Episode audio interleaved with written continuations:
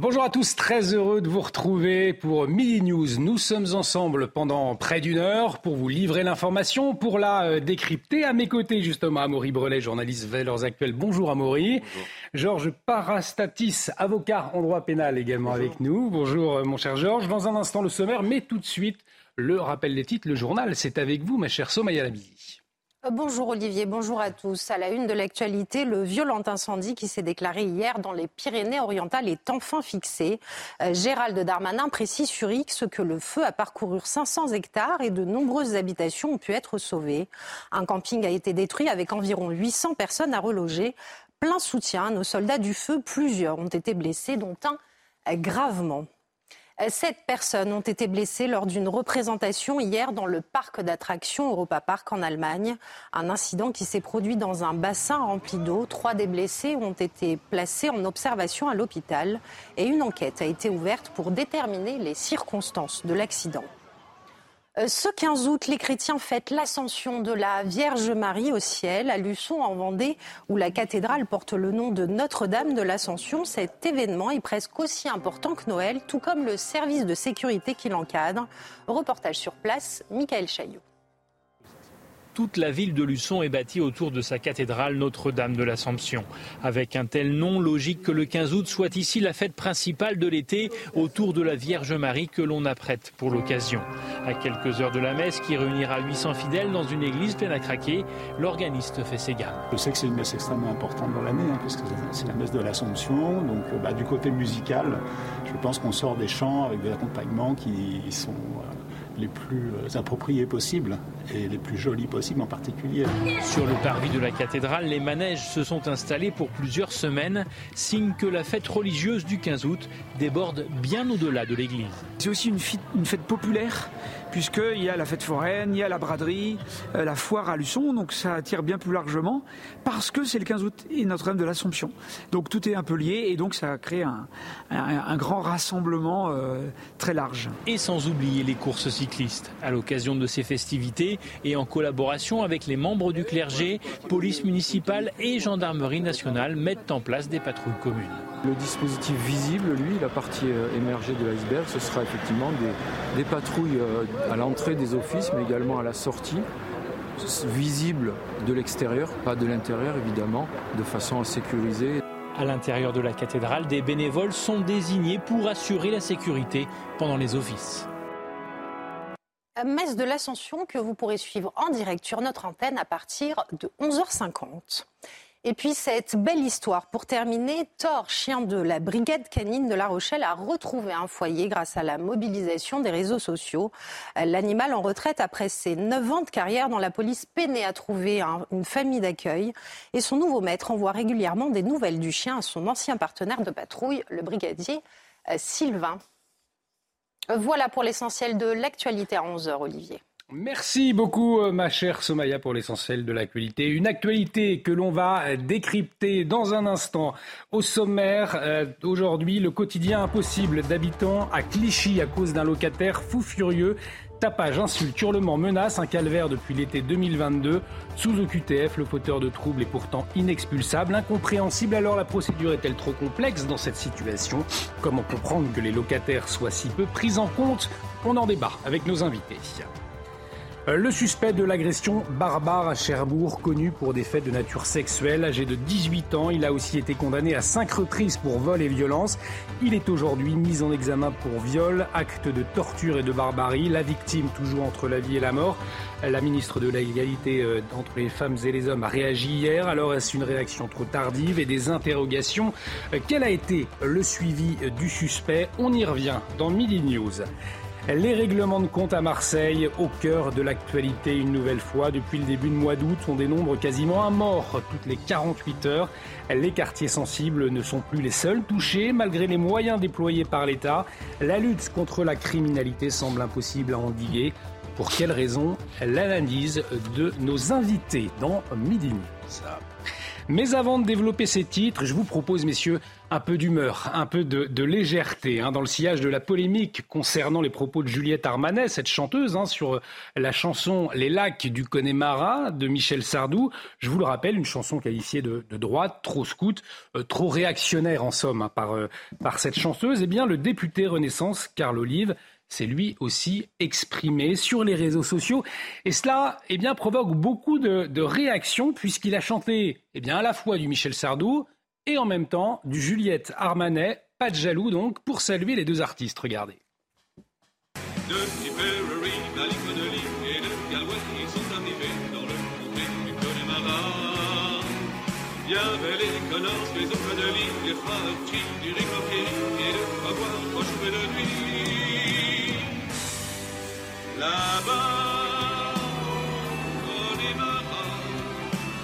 Dernier jour du disco, je peux le passer sur ta peau, à rougir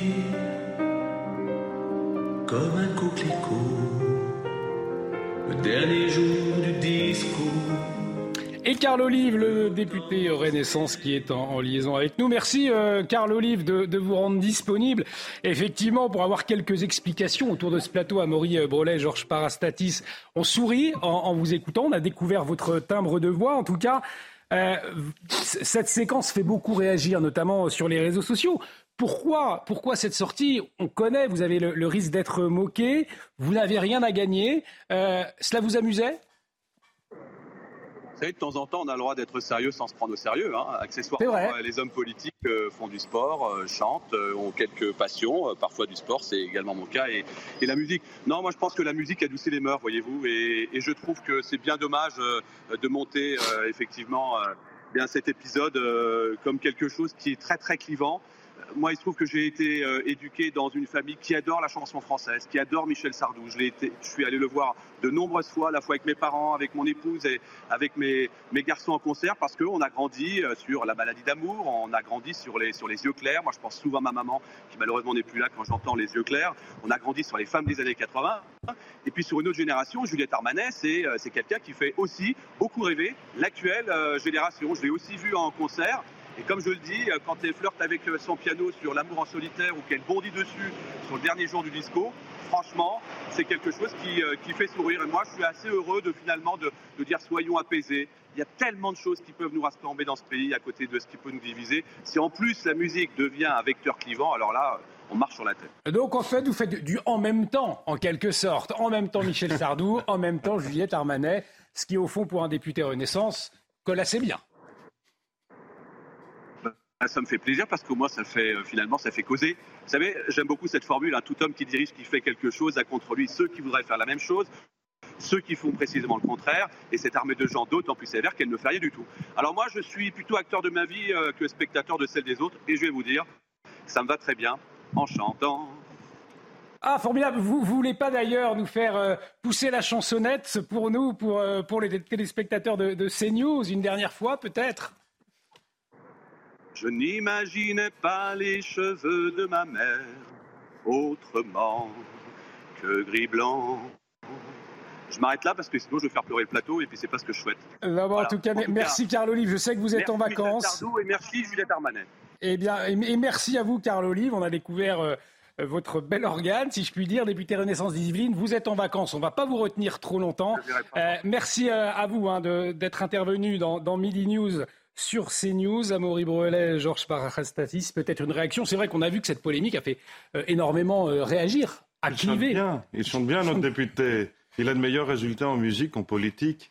Mais effectivement, est-ce que c'est pas Laissez tomber la politique, monsieur le, député. Le moyen de faire le, le moyen de faire le buzz à tout prix pour un politique, pour euh, pour être euh, connu, reconnu. Il y a un peu de ça, Maurice Brelet, ou Oui, moi, par exemple, je fais partie des, nombreux Français qui ne connaissaient pas l'existence de Juliette Armanet.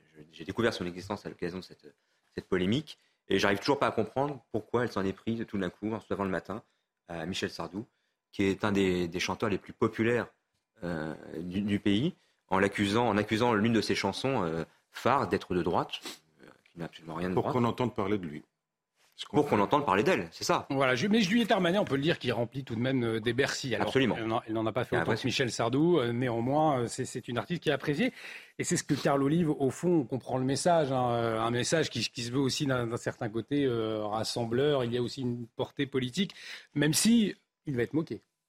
Oh. Il prend le risque. Hein. Il n'y a pas de quoi le moquer parce qu'il chante. Il y a de quoi le moquer parce que peut-être en politique, son parti n'est pas aussi bon. Ça, c'est autre chose. Et c'est un autre euh, débat. Allez, on va aller dans, le dur de l'actualité euh, à présent. On va euh, parler de ce quotidien que personne ne, souhaitait, ne souhaiterait vivre, celui de vivre à côté d'un locataire complètement fou furieux. Eh bien, c'est pourtant ce qui arrive à des habitants de Clichy dans les Hauts-de-Seine. Tapage, insultes, hurlements, menaces, violences. Un calvaire depuis l'été 2022. Certains propriétaires ont même préféré déménager. Alors problème, hein, euh, si le fauteur de troubles est sous OQTF, et même s'il rend la vie impossible aux autres copropriétaires, eh bien, son expulsion semble très difficile. Voyez ce reportage de Dounia Tengour, Olivier Ganrogoloff et Sacha Robin. C'est un véritable enfer que vivent les copropriétaires d'un immeuble de la rue Chance-Milly à Clichy en région parisienne. Obligés de vivre avec un voisin ingérable, Tapages, insultes, hurlements ou encore menaces sont devenus leur quotidien. Il a boire, il met la musique à tout volume. Après, ben, s'il y a quelqu'un qui lui dit quelque chose, euh, il commence à lui crier. Euh.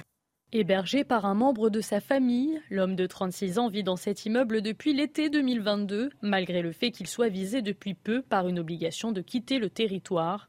Victimes de son comportement agressif, certains copropriétaires ont même préféré quitter leur logement. Excédés, d'autres ont multiplié les recours contre lui en vain. On a déposé des, mains courantes. Euh, on s'est adressé aux députés, on s'est adressé euh, au premier adjoint euh, chargé de la sécurité qui ne peut pas faire plus que prévu. Malheureusement, on ne peut pas déloger quelqu'un sans qu'il y ait une procédure très complexe. Malgré les plaintes déposées, les pétitions et les interventions de police à répétition, l'homme qui occupe les lieux légalement ne peut pas être expulsé. Georges Parastatis, je m'adresse à l'avocat. On le voyait, agression verbale, musique à fond, menace. L'homme n'a que faire des plaintes. Il est en plus sous OQTF et on le voit, c'est l'enfer pour les colocataires, pour les habitants de sa résidence. Comment expliquer euh, que expulser cet homme soit si compliqué. Vous parlez de quelle expulsion? De son logement ou Alors, de, on, va commencer, on, va commencer, par, on va commencer par le logement, parce, que, c'est une sous-question. Il vous faudrait un spécialiste en droit locatif, et moi je fais du droit pénal, et ça m'est difficile de vous répondre, mais euh, je, crois que les procédures sont longues. Euh, et puis, Des procédures longues. Alors, il faut que le propriétaire allons sur, le initie une procédure sur le QTF, mais ce n'est pas un problème juridique. Hmm. Ce n'est pas un problème juridique d'expulser de ne pas même pas, c'est un problème diplomatique. Si une personne sous exécutive n'arrive pas à être expulsée, c'est parce que son État ne donne pas le laisser-passer. Si son État ne donne pas le laisser-passer, c'est parce que la France n'a pas de bonne relation diplomatique avec son État. Si la France n'a pas de bonne relation diplomatique avec son État, c'est qu'elle a une mauvaise diplomatie. Alors, les juges ne sont pas responsables de cela, ni les avocats. En tout cas, effectivement, pour revenir à, cette histoire, Marie Brelet, c'est le, le, monde qui marche sur la tête, finalement, parce que euh, des personnes de cette résidence obligées de déménager lui restent, continuent euh, à menacer, à insulter, à mettre sa, musique à fond. Euh, on a l'impression que la police, la police municipale, est totalement, finalement, impuissante. Je crois qu'il y a eu plus d'une vingtaine de réquisitions auprès de la police municipale et qui ne servent visiblement à rien. Donc il y a en effet, c'est un, exemple qui illustre la, convergence de plusieurs mots, à la fois celui des OQTF, le problème de QTF qui ne sont pas réglé et auquel le président Macron ne s'est toujours pas attaqué depuis qu'il est, depuis qu'il est élu, alors qu'il avait promis dans les pages de valeurs actuelles déjà en 2019 un taux d'exécution des QTF de 100%. On est à moins de 10% aujourd'hui, donc euh, un résultat nul.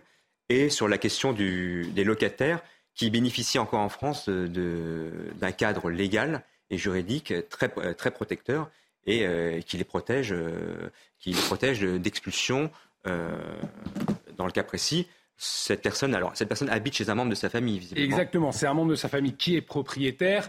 Euh, et donc, il y, a, une procédure, visiblement, qui est très longue, euh, relative au droit de la, propriété. Il faut que tout le syndicat se, se mette d'accord. S'ensuit ensuite une procédure très longue. Et c'est au juge de trancher. Mais tout cela, finalement, semble traîner. Et on voit la complexité aussi derrière du dossier. Et souvent dans ce genre de cas, d'une seule personne, en fait, minoritaire, qui finit par, fait, par, par emmerder la majorité euh, qui subit euh, donc à la fois visiblement ses nuisances euh, sonores, son alcoolisme et, sa violence. Parce que le problème, c'est que si on n'agit pas, quel est le risque? C'est qu'un jour, ce monsieur, sous, sous l'emprise de l'alcool, finisse par prendre un couteau, planter un voisin, ou qu'un voisin excédé euh, excédés finissent par l'agresser. Et c'est intéressant ce que dit Amaury Brelet, c'est une minorité qui euh, finalement euh, pourrit la vie à une majorité. C'est ça aussi qui est assez révélateur. Je, ne crois pas que ce soit un problème de droit locatif, c'est un problème de lenteur de justice en France. Hmm. J'ai parfois des procédures entre droit pénal entre plusieurs pays, entre la France et avec d'autres pays. Là où les Hongrois et les Tchèques, par exemple, mettent trois mois à terminer une procédure, on met trois à quatre ans. Pourquoi? Parce que euh, parce qu'on est lent. Manque de personnel. Oui, euh, parce qu'on est on est empêtré dans des habitudes. Euh, on n'arrive pas à sortir de ces habitudes. On veut confier mhm. les affaires à des juges d'instruction qui parfois prennent du temps alors qu'on pourrait devant une formation de jugement, c'est-à-dire passer en procès au bout de deux trois mois. C'est la France. on est on est habitué. on a nos petites habitudes. Et on a peur de de les écarter. En croulant sous les dossiers administratifs aussi peut-être, à Maurice Oui, sous la, sous la bureaucratie. Euh, et sous les lois qui s'empilent depuis des années, euh, censées régler ces problèmes et qui, ne les règlent jamais finalement. En tout cas, on suivra euh, de près l'évolution de la situation pour ces habitants. On l'a bien compris, avec un, quotidien totalement pénible avec ce locataire fou furieux. On n'a pas fini d'en parler.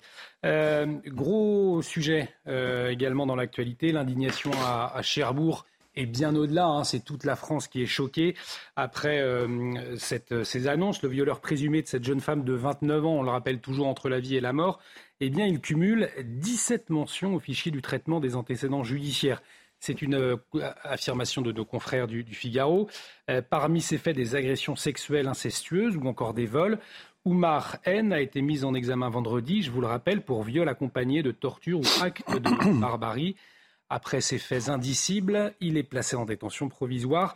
Euh, on va revenir sur le profil du suspect avec Thibault Marcheteau. Il est sur place justement à Cherbourg. On en sait un petit peu plus concernant le profil de ce principal suspect qui a avoué être l'auteur des faits devant les enquêteurs. Il s'agit d'Oumar N, âgé de 18 ans, donc né en 2004, de nationalité française. Il est défavorablement connu des services de police selon la substitut du procureur de Coutances. Il a été condamné à cinq reprises par le juge des enfants pour des faits d'atteinte aux biens et de violence. Également, une procédure de viol sur mineur a été initiée en 2019 mais classée sans suite par le parquet en 2020 et enfin une procédure d'agression sexuelle à l'encontre de sa sœur qui est actuellement en cours d'enquête. Pour l'heure, ce principal suspect a été placé en détention provisoire et mis en examen pour viol accompagné de torture ou d'actes de barbarie. Et le gouvernement qui a réagi, c'était hier soir par la voix de Bérangère Couillard. Bérangère Couillard, c'est la ministre chargée de l'égalité entre les femmes et les hommes et de la lutte contre les discriminations. Vous le voyez sur le réseau X, anciennement Twitter, en contact avec le sous-préfet de Cherbourg. Je suis de près l'évolution de l'état de santé de la victime, de l'atroce agression. Les services de l'État, police, justice et les professionnels de santé entourent euh, sa famille. Je veux assurer ses proches du soutien du gouvernement. On va revenir dans un instant euh, sur le profil du suspect, un profil qui soulève bien évidemment énormément d'interrogations et qui appelle beaucoup de réponses. Mais euh, cette réaction du gouvernement, au fond, est-ce qu'elle n'est pas un peu tardive? On aura envie de dire enfin, on en parle euh, depuis le, week-end dernier. Euh, il y a eu un silence au début, notamment des, membres du gouvernement. Une réaction, c'est bien, mais trop tard, Amaury Brelet? Oui, trop tard. Trop tard à la fois de la part du gouvernement, de la part d'une partie de la classe politique, notamment à gauche, qui a gardé le silence, hormis euh, Madame Rousseau qui a fait un tweet rapidement et Olivier Faure qui lui s'est illustré dans une déclaration invraisemblable en accusant les gens de racisme alors qu'il n'y a évidemment aucun racisme dans cette histoire. Euh, quant au gouvernement, oui, c'est beaucoup trop tard. Euh, et il a dû réagir aujourd'hui sous la pression, sous la, pression populaire, parce que les médias finissent par en parler, euh, parce que les réseaux sociaux s'enflamment mmh. et sont scandalisés par ce, qui, par ce qui se passe. Et par ce qui se passe à la fois par la violence, l'extrême violence de cette agression, et aussi par le profil et, le passé judiciaire de cette, de cet accusé, vous l'avez dit, qui cumule les condamnations à seulement 18 ans. On a affaire là à un criminel endurci, à seulement 18 ans, interpellé chez sa mère. Donc il y a quand même des questions qui se posent à la fois sur la façon dont il a été éduqué par ses parents, les parents ont une part de responsabilité, ou plutôt d'irresponsabilité dans cette affaire, et sur la, sur la, sur la justice. Puisqu'il visiblement il a tenté d'agresser sexuellement sa petite sœur de 12 ans hmm. en 2022, donc c'était il y a un an. Où en, sont les procédures aujourd'hui Ce serait bien de le savoir. Où en est le, suivi D'où cette question Là, c'est la ministre chargée de l'égalité entre les femmes et les hommes qui a réagi, Georges Parastasis. Mais est-ce que on n'a pas envie d'entendre le ministre de la Justice ou le ministre de, de l'Intérieur? En tout cas, il faudra les entendre à un moment donné, puisque les Français attendent des réponses sur le suivi du suspect quand on voit effectivement son pédigré. Quelle réponse Les Français attendent quelle réponse? Il y a une enquête. Au, moins sur le suivi. Il y a une enquête. La personne est placée en détention provisoire. Hum. Un juge d'instruction euh, fera son enquête. Et le, viol qui est suivi d'un autre crime, à savoir la torture, est passible de la perpétuité. Euh, nous verrons si les expertises disent qu'il était responsable il fera face à la justice et au juré. Euh, je ne comprends pas de quelle autre réponse. Bah, cette réponse. Des réponses politiques. Du suivi. Du suivi, aujourd'hui. Où en est-on du suivi, par exemple, de, ce type de, profil euh, avec un, casier judiciaire chargé euh, la, question se pose. C'est-à-dire qu'il faudrait euh, détecter tous les potentiels criminels avant qu'ils ne, ne commettent le crime, c'est cela? Non, lui étant un délinquant, déjà, puisque... Oui, mais alors on ne va pas l'enfermer toute sa vie en prison parce qu'il était délinquant. On ne sait pas ce qu'il a fait avant. Non, mais il faudrait on ne sait pas s'il avait commis un crime atroce avant. Il faudrait au moins que les, parquets concernés euh, puissent euh, faire toute la transparence sur les procédures en cours pour pouvoir expliquer à l'opinion, scandalisée par cette affaire, pourquoi on en est arrivé là. Qu'est-ce que vous appelez la transparence des bah, procédures Savoir, par exemple, les procédures qui sont évoquées, notamment celle de 2019 qui concerne un viol sur mineur, et euh, la tentative d'agression sexuelle. On peut évoquer beaucoup de choses, on ne sait pas si c'est vrai. Si c'était un viol sur mineur, ah ben, il ne serait, pas en liberté. Ce sont Ça m'étonnerait beaucoup. des informations qui ont été révélées par Figaro et qui sont confirmées par Valeurs Actuelles et par d'autres médias. par Valeurs Actuelles Oui. Donc ce sont des informations qui ont été affirmées par le Figaro. Euh, personne ne les a démentis pour l'instant. Le, le, parquet, effectivement, n'a pas, n'a pas confirmé, je, mais n'a pas démenti. Je préférerais les informations du parquet plutôt que de valeurs actuelles. si jamais elles étaient fausses, ces informations, pourquoi le parquet, dans ces cas-là c'est le tweet. C'est le tweet de, de votre poulain, M. Zemmour, qui dit je, je voudrais arrêter de voir les Oumars commettre des crimes. Je peux vous assurer, en tant qu'avocat, qui je vais toutes les semaines en prison, qui est dans la galerie des crimes atroces, les Gérard et les Bertrand seront autant que les Oumar. Non mais ça, je veux, je, vous le dire. Je ne suis pas le porte-parole C'est pas forcément la question dans, le dossier. Le mot c'est pas la question dans le dossier. Chaque Oumar, il a dit. Ça a une connotation un peu raciste, le tweet. Au-delà de ça, tous les, tous les Français sont profondément choqués indignés par, par, la violence de cette jeune femme, ce qu'a subi la, la, victime. Mais et je suis aussi. Justement, je plaide des dossiers en fin d'année. J'en ai trois à plaider qui peuvent ressembler à celui-ci. Et je suis choqué aussi. Mais moi, je suis un professionnel. Mais j'ai l'habitude. Mais les, gens qui nous écoutent ne le sont pas et ils s'interrogent logiquement, sincèrement, sur euh, le fait que cet homme qui cumule, euh, qui cumule les, condamnations, qui est un criminel endurci, soit en liberté aujourd'hui, en tout cas jusqu'à jusqu'à ces, derniers jours, et qu'il ait pu commettre à nouveau euh, bah, je peux assurer les téléspectateurs que lorsqu'on commet des crimes d'une violence extrême, on ne peut pas être multirécidiviste, on est je pense, en détention. Bah, il faudrait qu'on puisse nous l'expliquer et que la justice. Je préfère que le parquet explique plutôt que valeurs bah, actuelles. Oui, mais On, a vu aussi dans l'actualité, c'est vrai, mettre euh, des délinquants, euh, être reconnus coupables pour des faits graves, des faits de violence par exemple, où le code pénal prévoit effectivement une peine de prison, mais on les sait dehors et non pas euh, en prison. Alors pour de multiples raisons, c'est pas le débat là, mais c'est dans ce sens-là que les, les Français aussi peut-être attendre une réponse, maître. c'est que les politiciens leur donnent les réponses. Hmm. Je ne suis pas politicien, je suis avocat, modestement. C'est ce qui est déjà pas mal. Donc, c'est une, réponse euh, au niveau politique, en tout cas, selon vous. En tout cas, euh, on n'a pas fini d'en débattre. Des interrogations, beaucoup. On va euh, attendre aussi l'évolution de l'enquête. Vous le, vous le rappeliez, Georges Parastatis, ça va être important. On va attendre le temps de l'enquête, mais en, attendant, effectivement beaucoup de, questions d'interrogation. On va euh, revenir à présent euh, sur euh, cette, cette, affaire. Alors, huit mois de prison ferme pour avoir maltraité son animal. Absent de son procès, un homme de 34 ans condamné pour avoir frappé son bulldog français. le chien avait été sauvé par la voisine, c'était en 2009. On voit donc la tête de, ce petit chien. L'auteur des faits, il, était déjà connu des services de police. Hein. C'est ce que nous a précisé ce matin sur notre antenne Anne-Claire Gagnon, vétérinaire et présidente de l'association contre la maltraitance animale et humaine. On l'écoute. La personne violente euh, avait déjà euh, commis d'autres actes euh, violents et avait déjà été jugée par la même juge précédemment. Donc elle a vraisemblablement bien vu que c'était aussi une des parties de l'iceberg de la violence, c'est-à-dire la violence aussi faite à l'animal. Et pour une fois, euh, il y a une interdiction de, détenir un animal, ce qui n'est pas fréquent, donc c'est une, une bonne chose, oui. Alors, le ministre de l'Intérieur, Gérald Darmanin, avait annoncé, c'était en octobre 2022, la création d'une division de policiers gendarmes spécialisée dans les, les enquêtes contre la maltraitance animale. Euh, aujourd'hui, on voit huit mois de prison ferme pour avoir maltraité son animal. On a bien aussi, euh, c'est vrai, compris le, contexte aussi avec Anne-Claire Gagnon qui, vient de s'exprimer. Euh, en tout cas, euh, un cap satisfaisant finalement dans les réponses pénales par rapport à ces maltraitances envers les, animaux, selon vous, Maurice Brelet? Oui, alors la condamnation est symboliquement forte. Après, il ne fera pas un jour de prison, hein, ce, monsieur. Donc, euh, il faudra voir, on ne sait pas. Qu'est-ce que vous en savez? Bah, Ce sera probablement aménagé. Il y a, probablement. Je pense probablement. Bah, oui, enfin, en toute logique, ce sera probablement aménagé.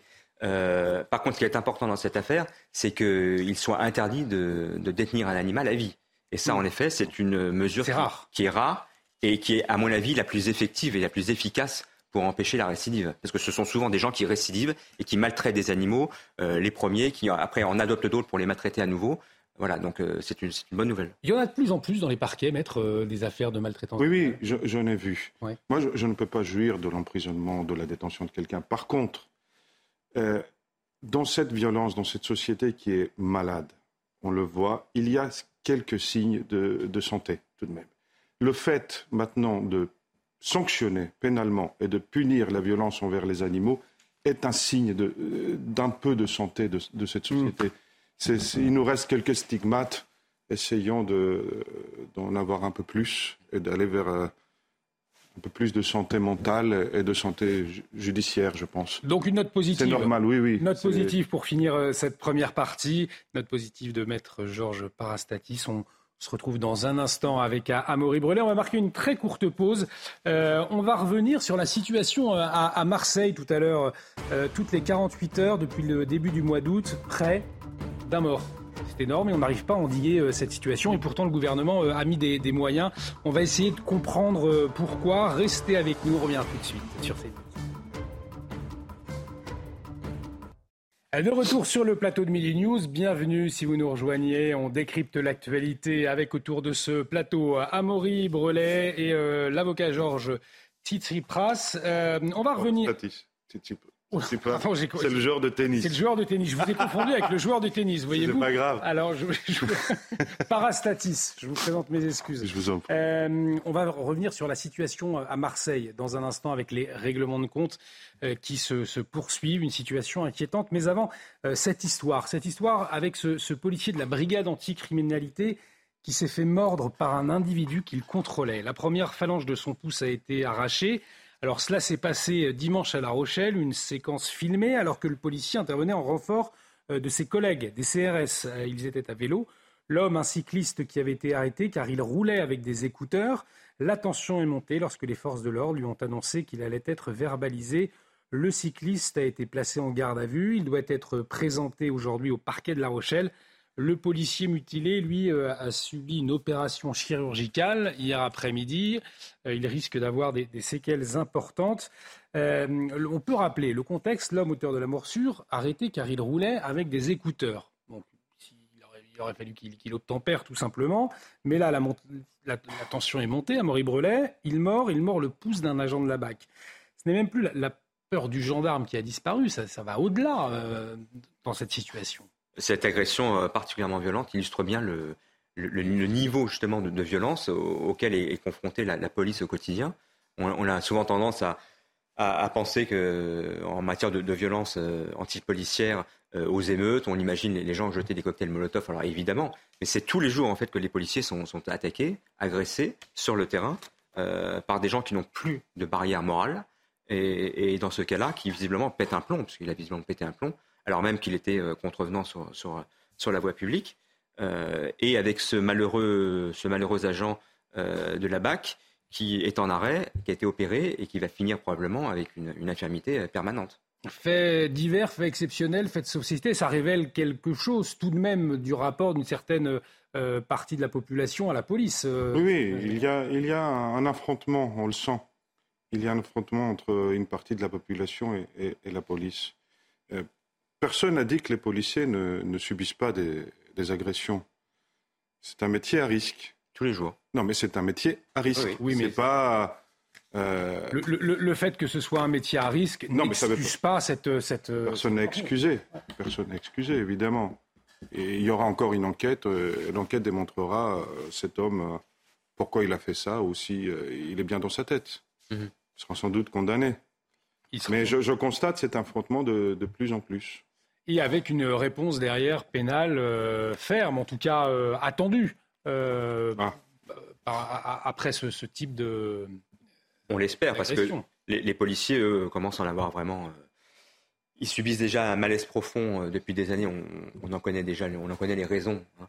Donc, euh, mais s'y si, ajoute en plus euh, cette violence au quotidien, cette haine anti-flic, j'allais dire plus symbolique, mais qui participe de cette violence anti-policière, voilà. Donc, je, pense qu'il y, a un vrai ras-le-bol. Pourquoi on en est là? Vous parlez de haine anti-policière. Pourquoi on en est là? Il faut essayer de comprendre. Bah, J'excuse rien. J'essaie de savoir, de comprendre pourquoi on en est là, parce que c'est vrai qu'une partie de la population est la police, alors que la police est là pour nous protéger, et heureusement qu'elle est là. Et moi, moi, j'admire la, police. Il y, a des, il y, a des, bons, il y a aussi quelques mauvais policiers, comme dans tous les corps. Pourquoi on en est là? Alors d'abord, il faut quand même rappeler que 70% des Français euh, maintiennent, maintiennent, leur confiance dans la police. Selon, selon, tous les sondages. Oui. Et ça fait dix ans que ça mais dure. Pourquoi on en est là? On en est là parce que vous avez une clique d'extrême gauche qui. Non, ça y est, encore Bien sûr, vous avez, vous avez une clique d'extrême gauche menée par Jean-Luc Mélenchon et ses députés LFI qui, depuis plusieurs années déjà, ne cesse d'alimenter la haine anti-flic en, en, affirmant quasiment euh, tous les jours que la police tue dans les quartiers, en voulant désarmer la BAC euh, face aux criminels. C'est totalement irresponsable. Ou alors que peut-être la police a été utilisée par un gouvernement pour rester en place depuis des années. et ça, euh, avec les gilets jaunes, le Covid, les retraites, et, ça, et, ça, psychologiquement, une certaine oui, mais là, là, dans, la, cette situation-là, quand vous voyez ah un, individu mort le, le, pouce d'un bah oui, c'est un, fou furieux. C'est un fou furieux. Et ça, arrive. Euh, c'est un fou furieux, c'est évident. La haine anti n'est le fait que d'une ultra-minorité d'extrême gauche. Je répète que 70% des Français maintiennent leur confiance dans la police et ça fait 10 ans que ça dure. Vous pouvez regarder tous les sondages, ça fait 10 ans que ça dure. on va mettre l'extrême droite au pouvoir et ça ira mieux. Les Français décideront. Les Français décident. On va s'intéresser, euh, en tout cas, à un sujet qui fait débattre, à, la situation à, Marseille, puisqu'il y a un constat, un constat inquiétant hein, depuis le début du mois d'août. Près d'un mort toutes les 48 heures dans la cité phocéenne. Alors, une violence qui se généralise plus seulement dans les quartiers euh, réputés sensibles, mais également euh, dans, le centre-ville avec l'usage systématique d'armes à feu, des forces de l'ordre dépassées face à un phénomène euh, inquiétant. Hein, on le connaît, ce phénomène, c'est celui des règlements de compte liés à des trafics. On va regarder ce sujet de Nicolas Fontaine. Grenoble, Lyon, Marseille ou même Cavaillon, cette année, la France fait face à une augmentation de la violence. Depuis le début de l'année, dans la deuxième ville de France, près de 35 personnes ont perdu la vie lors d'affrontements entre bandes rivales sur fond de trafic de drogue. Longtemps cantonné au quartier nord, cette violence s'est généralisée à l'ensemble de la ville. Donc maintenant, il n'y a plus de, lieu dit de, règlement de compte en fait. Avant, ben, on se réglait à, à coups de poing ou à, à coups de batte.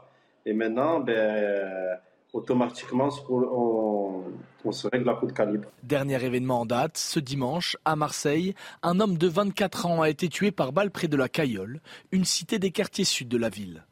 Un meurtre qui survient seulement 24 heures après celui d'un homme de 21 ans dans le 15e arrondissement. Ça fait une quinzaine de jours. Euh, c'est tous les soirs, tous les soirs, tous les soirs, des, plusieurs coups de feu dans, les cités marseillaises. On a des blessés par balle et on a de nombreux euh, décès euh, par arme à feu. Et face à ça, on a des policiers qui, il faut le reconnaître en ce moment, sont, sont assez désemparés, sont dans un désarroi profond.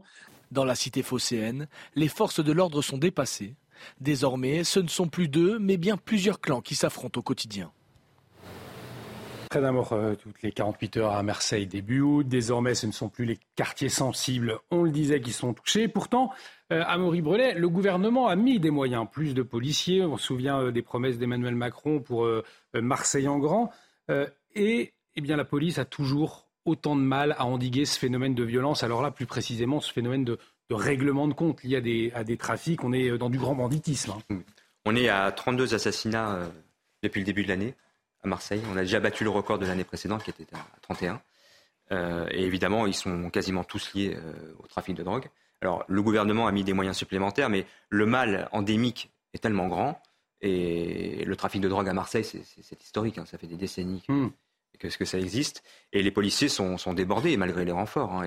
Et, le risque, c'est en effet que auparavant, ces, règlements de compte, ces fusillades étaient quand même relégués à des quartiers euh, souvent sous coupe réglée, où finalement les, gens, les personnes tuées étaient les trafiquants eux-mêmes. Aujourd'hui, il y a de plus en plus de fusillades qui gagnent des, quartiers qui ne sont plus les mêmes qu'autrefois, et avec le risque de, de victimes collatérales. Donc, euh, Effectivement, c'est la difficulté d'endiguer ce phénomène de règlement de compte. Vous allez euh, dans un endroit, vous démantelez un, point de deal, on sait que quelques jours plus tard, il va se reproduire, non? C'est pas le. C'est pas seulement un problème de règlement de compte. Il y a manifestement une guerre de gangs, de mafia, comme à l'époque à Naples de la Gomorra. Une guerre a été déclenchée. Je le sais, j'ai vu certains dossiers. Euh, une guerre a été enclenchée entre deux, deux bandes qui, veulent être le, roi à Marseille, comme à l'époque à Naples. Euh, les gens que vous voyez assassiner d'autres, euh, on leur donne des ordres. Ce sont des, c'est pyramidal, la mafia. Euh, les, mhm. chefs, les caporaux, les généraux, les colonels. ils reçoivent, ils reçoivent des ordres de tuer cette personne. Les juges qui sont en charge de, de remonter ces mafias sont les GIRS, ce sont, à Marseille, il y a des GIR, c'est à Paris aussi. Malheureusement, ils ne sont pas assez nombreux et ils n'ont pas euh, assez de moyens. C'est-à-dire qu'ils croulent, je vois leurs dossiers, ils croulent sous les dossiers. Parfois, ils n'ont même pas de greffier. Et la police n'a pas les moyens, alors qu'il y a des policiers très courageux qui infiltrent ces gangs. Il faut le savoir. malheureusement, ils ne sont, pas, sont pas aussi assez nombreux et ils n'ont pas, euh, pas les moyens.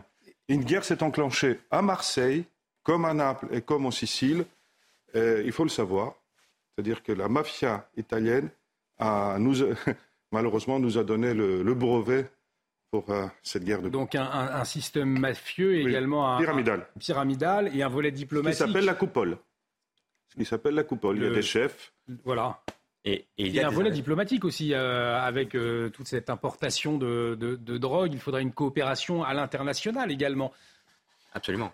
Avec le, les pays traversés, notamment le Maroc euh, tout proche, et puis avec les pays euh, d'origine euh, en Amérique latine. Et bon, ça, nécessite une, telle entreprise, de telles ambitions, le temps de régler le problème. Voilà des moyens donnés.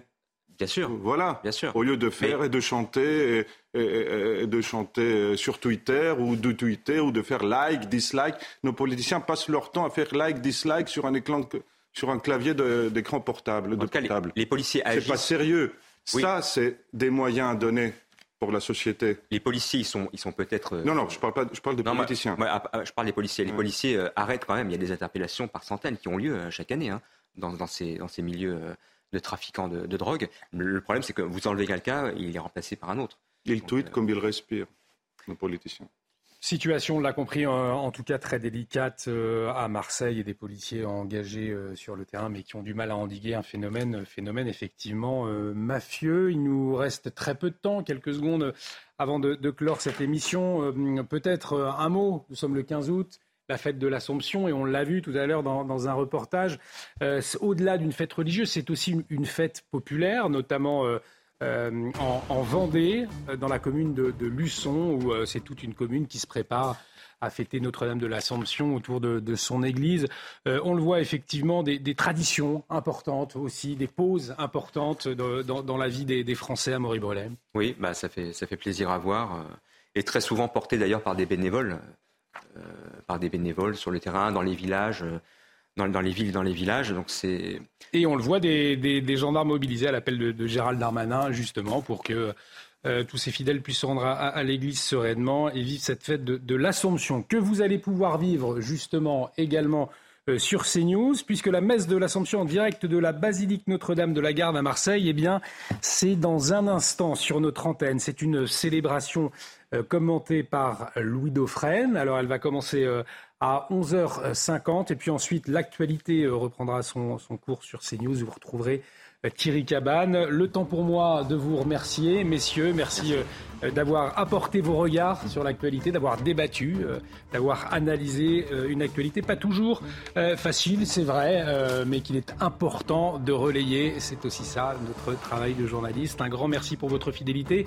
Tout de suite, la messe de l'Assomption sur CNews. Très belle journée, très bon 15 août sur notre antenne.